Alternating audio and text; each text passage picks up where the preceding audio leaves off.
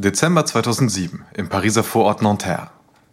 Françoise Bettencourt-Mailleur sitzt im Foyer einer Anwaltskanzlei. Die 54-jährige Französin mit Designerhandtasche und Schildpattmusterbrille wartet geduldig. Sie sieht aus wie eine typische Klientin der gehobenen Kanzlei. Doch die L'Oréal-Erbin ist eine der reichsten Frauen der Welt. Olivier Metzner öffnet die Tür und blickt durch seine modische rote Brille ins Foyer. Er wirkt furchteinflößend. Genauso wie man sich jemanden vorstellt, der als Strafverteidiger der Gangster bekannt ist. Und genau aus diesem Grund ist Maillot auch zu ihm gekommen. Sie braucht einen skrupellosen Anwalt an ihrer Seite. Metzner mustert sie und winkt sie in sein Büro. Madame Maillot, bitte. Metzner sitzt hinter seinem großen Mahagonitisch. Maillot setzt sich. Sie holt einen dicken Aktenordner aus ihrer Tasche und legt ihn vor sich auf den Schreibtisch. Was bringt Sie zu mir, Madame? Ich möchte eine Strafrechtsklage einreichen, aber es ist kompliziert und heikel. Metzner wird hellhörig. Wen verklagen Sie denn? François-Marie Bagnier, ein enger Freund meiner Mutter, Liliane Bettencourt. Liliane Bettencourt ist das einzige Kind von L'Oréal-Gründer Eugène Schuller. Wen verklagen Sie? Er ist seit Ende der 80er eng mit meiner Mutter befreundet. Er ist Autor und Fotograf. Äh, Sie haben seine Arbeiten bestimmt schon in Zeitschriften gesehen. Aber er nutzt meine Mutter aus. Ihr geht es nicht gut. Mayer senkt den Blick und sammelt sich. Es ist wahrscheinlich Demenz. Das tut mir sehr leid. Danke. Mayer reicht dem Anwalt ein großes Dokument. Das hier ist eine Liste aller Vermögenswerte, die meine Mutter Monsieur Bonny geschenkt hat, von, von denen ich weiß. Metzners Augen weiten sich beim Studieren der Liste. Das äh, beläuft sich auf eine Milliarde Euro. Ja, und wie Sie sehen, bekam er es äh, in unterschiedlichen Arten. Bargeld, Lebensversicherung, Gemälde von Picasso und Matisse. Nun, das ist eine ganz schöne Sammlung. Sind Sie sicher, dass Ihre Mutter Ihren Freund nicht einfach nur sehr gern hat? Ich kenne Monsieur Bonny recht gut. Er ist ein Räuber. Er hat meinen verstorbenen Vater beleidigt. Er beansprucht meine Mutter ganz für sich und isoliert sie von ihrer Familie. Eine Angestellte hat mir neulich erzählt, dass Bonnier versucht hat, meine Mutter zu überreden, ihn zu adoptieren. Sie glauben, er will an ihr Vermögen ran. Ja, und ihre Demenz wird schlimmer. Ich mache mir große Sorgen. Ich will ihn vor Gericht bloßstellen. Und meine Mutter braucht einen gerichtlich angeordneten Vormund. Metzner denkt nach. Er blättert die Liste noch einmal durch. Gut, ich übernehme den Fall. Aber Sie müssen sich auf einen langen und schwierigen Kampf einstellen, äh, wenn es um so viel Geld geht. Davor habe ich keine Angst. Es dauert zwar ein paar Jahre bis zur Gerichtsverhandlung. Doch was dabei dann ans Licht kommt, sind nicht nur die Machenschaften eines Trickbetrügers, sondern auch firmeninterne Vorgänge, deren Enthüllung die Zukunft von L'Oréal aufs Spiel setzt.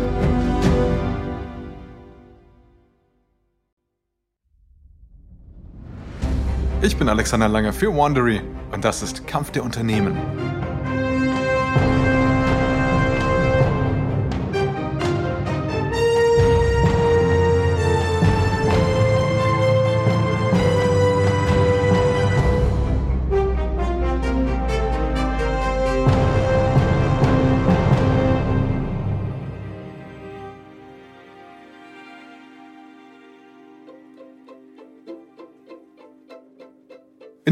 Folge wehrte Estee Lauder die Konkurrenz durch die Übernahme der zwei aufstrebenden Trendmarken MAC und Bobby Brown ab. L'Oreal riskierte unterdessen den Kauf der strauchelnden amerikanischen Drogeriemarke Maybelline. Dank eines neuen Images und neuer Produkte stiegen die Gewinne jedoch sprunghaft an und sie avancierte zur weltweit führenden Kosmetikmarke. Doch im neuen Jahrtausend stehen viele Veränderungen an. 1999 gibt Leonard Lauder den Posten als Geschäftsführer ab und wird Ehrenvorsitzender. 2004 stirbt seine Mutter Estee Lauder. Nun hält Leonards Sohn William Lauder das Steuer fest in der Hand. Und für L'Oreal wird unterdessen der erbitterte Rechtsstreit schwere Folgen haben.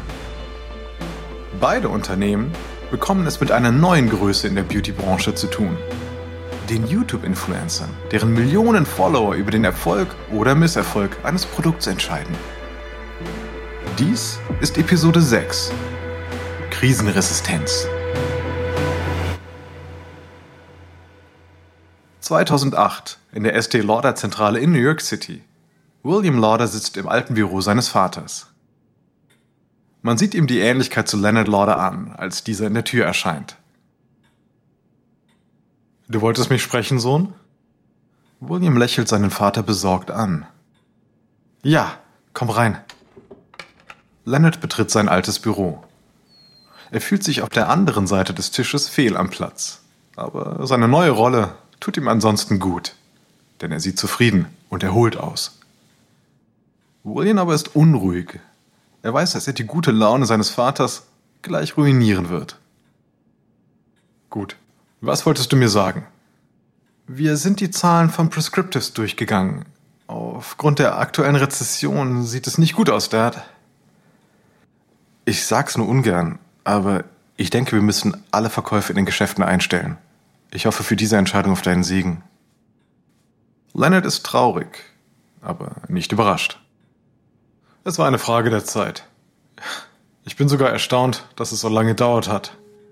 Also hast du dafür Verständnis? Ich weiß, wie viel es dir bedeutet. Mehr als das, mehr als das. Ich fühle mich sogar verantwortlich. Ich hätte beim Vertrieb rechtzeitig die Bremse ziehen sollen. Wir haben uns übernommen und das hätte verhindert werden können. Wir verkaufen die Produkte weiter online. Das wird sicherlich gut laufen. Online. Das ist schon ein Ding. Hm? Diese Firma wurde von deiner Großmutter gegründet, die andere Frauen noch selbst schminkte. Jetzt bestellen die Leute Produkte im Internet und erkunden alles auf ihre eigene Faust. Estee Lauder schließt zwar alle Prescriptives-Läden, aber die Marke verkauft sich dank eines treuen Kundenstamms gut online. In Frankreich unterdessen hat L'Oréal-Erbin Françoise Bettencourt-Mayer eine kontroverse Klage eingereicht. Sie glaubt, dass der Freund ihrer Mutter Liliane Bettencourt sich von ihr wertvolle Geschenke und Bargeld erschlichen hat. Diese Klage steuert gerade auf einen Prozess zu, als eines Tages die Bombe hochgeht. Mai 2010. Mayer und ihr Anwalt Olivier Metzner sitzen wieder in seinem Büro doch diesmal herrscht Krisenstimmung. Major nimmt den Mut zusammen und stellt die Frage, wegen der sie hier ist. Und? Haben Sie reingehört? Ja. Sie sprechen über heimliche Tonbandaufnahmen, die der Butler von Gesprächen zwischen ihrer Mutter Liliane Bettencourt und ihrem Vertrauten François-Marie Bagnier und einigen Hausangestellten gemacht hat. Gut, wie schlimm ist es denn? Ich konnte mir Bonnies Manipulationen einfach nicht selbst anhören. Sie sollten sich vielleicht hinsetzen.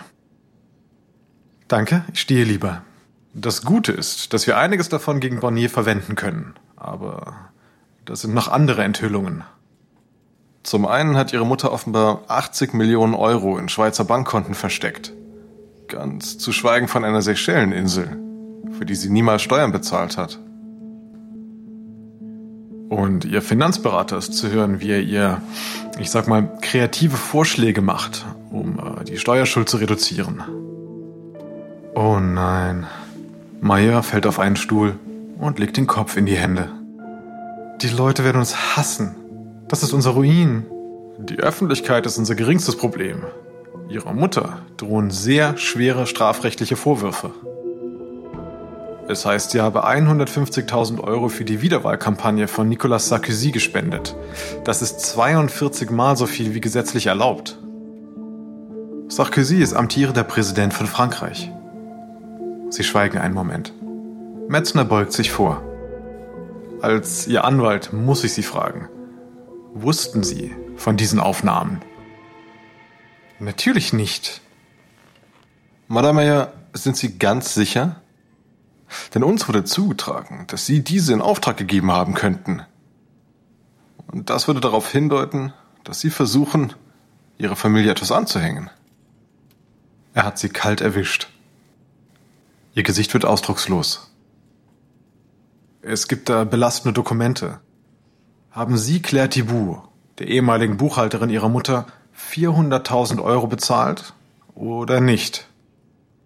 Das, das war etwas Persönliches. Sie kam mit ihren Bedenken wegen Bornier zu mir, hatte aber Angst, ihren Job zu verlieren, äh, falls sie etwas sagt. Und ich versprach ihr, ihre Abfindung aufzustocken, falls das passieren sollte. Und sie wurde gekündigt. Ich habe lediglich mein Versprechen gehalten. Nun, das sieht nicht gut aus. Claire soll in zwei Monaten gegen Barnier aussagen. Man könnte sie der Zeugenbeeinflussung beschuldigen. Was passiert mit L'Oreal? Ich weiß es nicht. Wenn wir Glück haben, stürzt sich die Presse auf Sarkozy und weniger auf ihre Mutter. Hat ihre Familie je darüber nachgedacht, den Firmensitz aus Frankreich herauszuverlegen? Denn ich kann mir vorstellen, dass Sarkozy großes Interesse daran hat, L'Oréal aus wirtschaftlichen Gründen bei uns im Land zu halten. Meine Mutter hat immer gesagt, solange sie lebt, bleibt L'Oréal in Frankreich. Sollte sie während des Prozesses für unzurechnungsfähig erklärt werden, bekommen Sie Ihre Anteile. Nestlé besitzt ein Drittel des Unternehmens, richtig? Warum ist das wichtig? Nestlé sitzt in der Schweiz. Würden Sie ihnen Ihre Anteile verkaufen, würde Frankreich L'Oréal verlieren. Und warum sollte ich das tun? Sie sollen nur wissen, dass spekuliert werden wird, Madame. Die Medien stürzen sich auf die Geschichte. Der öffentliche Konflikt zwischen Liliane Betancourt und ihrer Tochter hat sich durch die Tonbandaufnahmen des Butlers weiter zugespitzt. Die juristische Auseinandersetzung wird heute hier in diesem Gericht ausgetragen. L'Oreal-Geschäftsführer Lindsay Owen Jones wird auch in die Sache hineingezogen. Wie sich zeigt, hat auch er extravagante private Geschenke für Liliane Betancourt im Wert von 100 Millionen Euro angenommen darunter eine 24 Meter lange Yacht.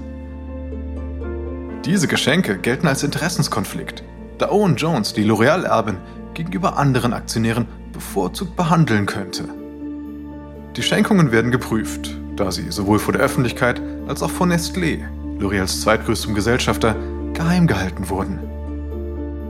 Aber Owen Jones wird hoch angerechnet, dass er das Wachstum des Unternehmens angetrieben hat so kommt er mit einem einigermaßen unbeschadeten Ruf davon. 2015 wird François-Marie Bagnier verklagt, dafür, dass er die Schwäche von Liliane Betancourt ausgenutzt hat. Ihm drohen zweieinhalb Jahre Gefängnis und eine Geldstrafe von 158 Millionen Euro. Doch nach einer Berufung wird seine Strafe auf 375.000 Euro und vier Jahre Haft auf Bewährung hinabgesetzt. Ähnlich wie Eugène Schiller die Kritiker nach dem Zweiten Weltkrieg zum Schweigen brachte, überlebt L'Oréal auch diesen Skandal nicht nur, sondern wird erfolgreicher denn je. Nachdem dieses Drama ad acta gelegt wird, ist es für Estée Lauder und L'Oréal an der Zeit, in die Zukunft zu blicken. Und diese findet online statt. Juni 2016, New Jersey. Carol Hamilton leitet die Luxusabteilung bei L'Oréal. Sie schiebt die schweren Glastüren eines Beauty-Shops auf. Die Frau mit kräftig rotem Lippenstift und kantigem blonden Bob ist auf Erkundungstour. Denn die Make-up-Branche hat ein Problem. Sie wächst nämlich lediglich um 3% pro Jahr. Stagnierende Umsatzzahlen bekämpfen Unternehmen wie L'Oreal eigentlich am besten durch Übernahmen. Und Beute gibt es genug. Kleine unabhängige Unternehmen, die mit einzigartigen Produkten hohe Wellen schlagen. Lächelnd nähert sich Hamilton ihrem Ziel. Eine Vorführung von IT Cosmetics Produkten. Gründerin Jamie Curran Lima spricht zu einem Dutzend weiblicher Kundinnen, die an ihren Lippen hängen. Die charismatische 38-jährige Brünette trägt ein rosa Kleid, High Heels und einen langen Pferdeschwanz. Aber das Wichtigste, ihr Teint ist makellos. Heute führt sie eines ihrer bekanntesten Produkte vor, eine farbkorrigierende Creme. Sie denken sicher, meine Haut ist perfekt. Lima hält Make-up-Entferner in der Hand. Sie bringt ein Tuch an ihre rechte Wange und entfernt das Make-up dort. Zur Überraschung des Publikums ist ihre Haut darunter rot und fleckig. Ich habe Rosatia, Es ist erblich, schmerzhaft und normale Foundation macht es nur noch schlimmer. Lima drückt Creme aus einer Tube auf einen Schminkpinsel. Mit einer Hand hält sie einen Spiegel, mit der anderen schminkt sie sich nach. Ich habe ED entwickelt, um Frauen wie mir praktische Lösungen zu bieten. Wie viele von Ihnen haben Hauptprobleme? Hm? Hamilton sieht, wie die Hälfte der Frauen ihre Hand hebt. In ihrem Element. It ist eine der meistverkauften Beauty-Marken auf QVC, dem Teleshopping-Kanal, auf dem sie regelmäßig ihre Produkte anpreist. Bei anderen Marken brauchen sie fünf Produkte für das gleiche Ergebnis. Bei It brauchen sie nur diese eine Tube. Lima ist fertig. Ihre Haut sieht perfekt aus. Von Rötungen und Entzündungen ist nichts mehr zu sehen.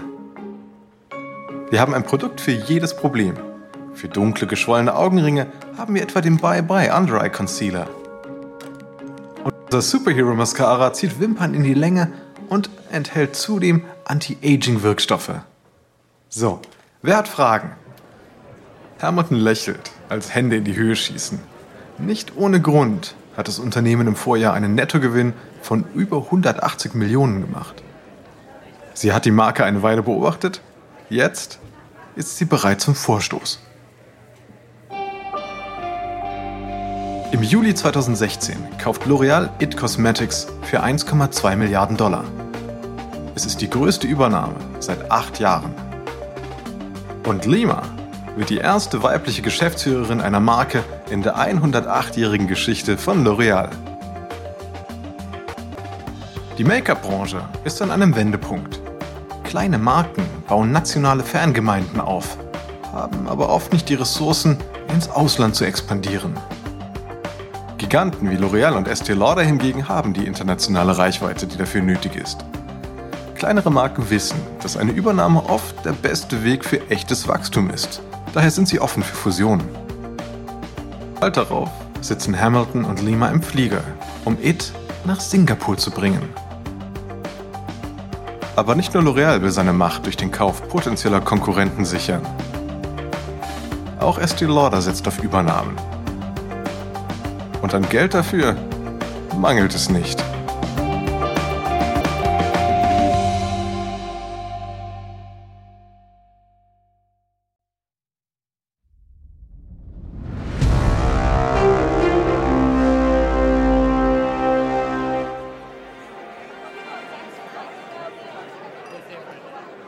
Mai 2016, New York City.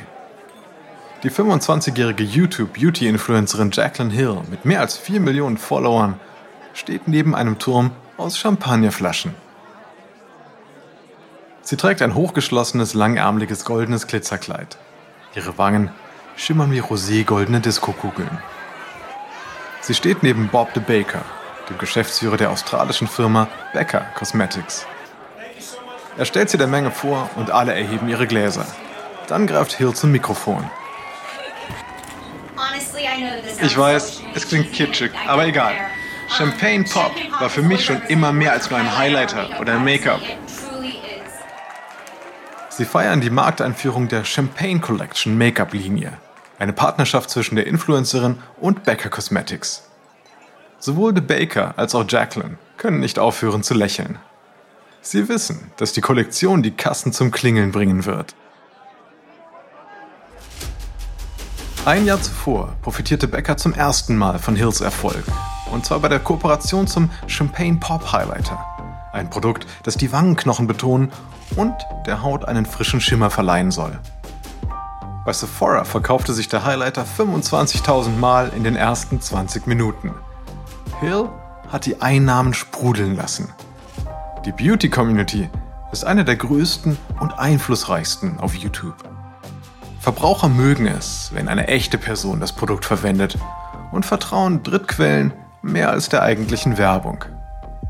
2018 werden Beauty-Videos 169 Milliarden Mal angesehen. Und Estee Lauder hat aufgepasst.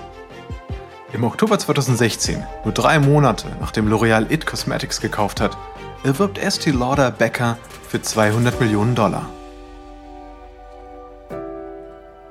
Auch L'Oreal springt auf den Zug auf.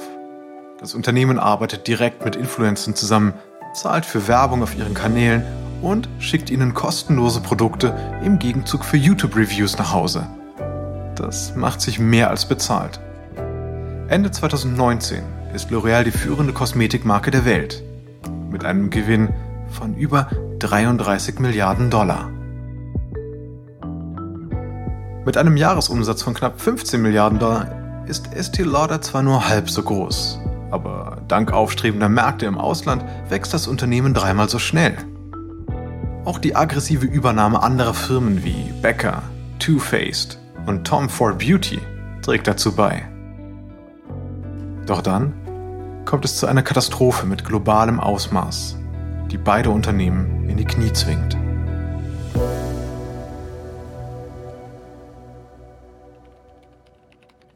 Ende März 2020, New York City. Da die Estee Lauder Büros sicherheitshalber geschlossen sind, arbeitet Leonard Lauder im Homeoffice. Er nimmt sein Handy und ruft seinen Sohn William an. Hi Dad. Hast du die Nachrichten gesehen? Alle müssen Masken tragen, um das Coronavirus einzudämmen. Und du bist jetzt besorgt, was das für unser Geschäft bedeutet. Ja, aber du hast nicht vergessen, dass ich den Lippenstift-Index erfunden habe, oder? Lauders Theorie zufolge werden in wirtschaftlich schwierigen Zeiten kleinere Luxusgüter wie Lippenstift häufiger gekauft als größere wie Schuhe oder Kleider. Ja, ich erinnere mich, natürlich. Wir könnten es hier mit etwas ganz anderem zu tun haben. Während Corona auf der ganzen Welt wütet, gehen die Umsätze von Estee Lauder um zwei Drittel zurück. Auch L'Oreal trifft es hart. Die Verkäufe von Foundation und Lippenprodukten gehen am stärksten zurück. Für etwas, das man nicht sieht, braucht es kein Make-up. Dafür schenken Frauen ihren Augen und ihrer Haut mehr Aufmerksamkeit. Während sie in der Pandemie zu Hause festsitzen, greifen viele zu Gesichtsmasken und anderen Behandlungen. Und dank beliebter Influencer lernen auch Männer Hautpflege und Anti-Aging-Produkte zu schätzen. 2025 soll die Hautpflegebranche allein weltweit 189 Milliarden Dollar wert sein. Estee Lauder hat schon vor der Pandemie fast die Hälfte des Umsatzes mit Hautpflegeprodukten gemacht. Nun scheint die Hautpflege auch der sichere Weg aus der Krise zu sein. L'Oreal erforscht weiterhin, wie Technologien das Geschäft voranbringen können. Das Unternehmen ruft ein Open Innovation Programm für Startups ins Leben. Und es erwirbt Modiface, eine App, in der User mit ihrem Foto verschiedene Frisuren, Produkte und Make-up-Stile probieren können. Dank der Verfügbarkeit von Impfstoffen scheint das Ende der Pandemie und ihre Auswirkungen auf die Make-up-Branche in Sicht zu sein. In China hat sich das Geschäft wieder erholt und Experten prophezeien dies Mitte 2021 auch für die USA. Als Estee Lauder ihr Imperium gründete, sagte sie, dass alle Frauen das Bedürfnis haben, sich schön zu fühlen. Wir leben in nie dagewesenen Zeiten. Doch die Kosmetikbranche hat schon viele Krisen überstanden. Und die meisten sind sich einig, so wird es auch diesmal wieder sein. Dies ist Episode 6 von Estee Lauder vs. L'Oreal aus Kampf der Unternehmen von Wandery. Ein kurzer Hinweis zu den Dialogen, die Sie soeben gehört haben. Wir wissen natürlich nicht genau, was gesprochen wurde, doch die Dialoge basieren nach bestem Wissen auf unseren Recherchen. Ich bin Ihr Sprecher, Alexander Lange. Aaron Conley hat diese Geschichte geschrieben. Karen Lowe ist unsere leitende Produzentin und Redakteurin. Herausgegeben und produziert von Emily Frost. Das Original Sounddesign stammt von Kylie Rendell. Kate Young ist unser Associate Producer. Unsere ausführenden Produzenten sind Jenny Laura Backman und Marshall Louis. Erstellt von Ernan Lopez für Wandery.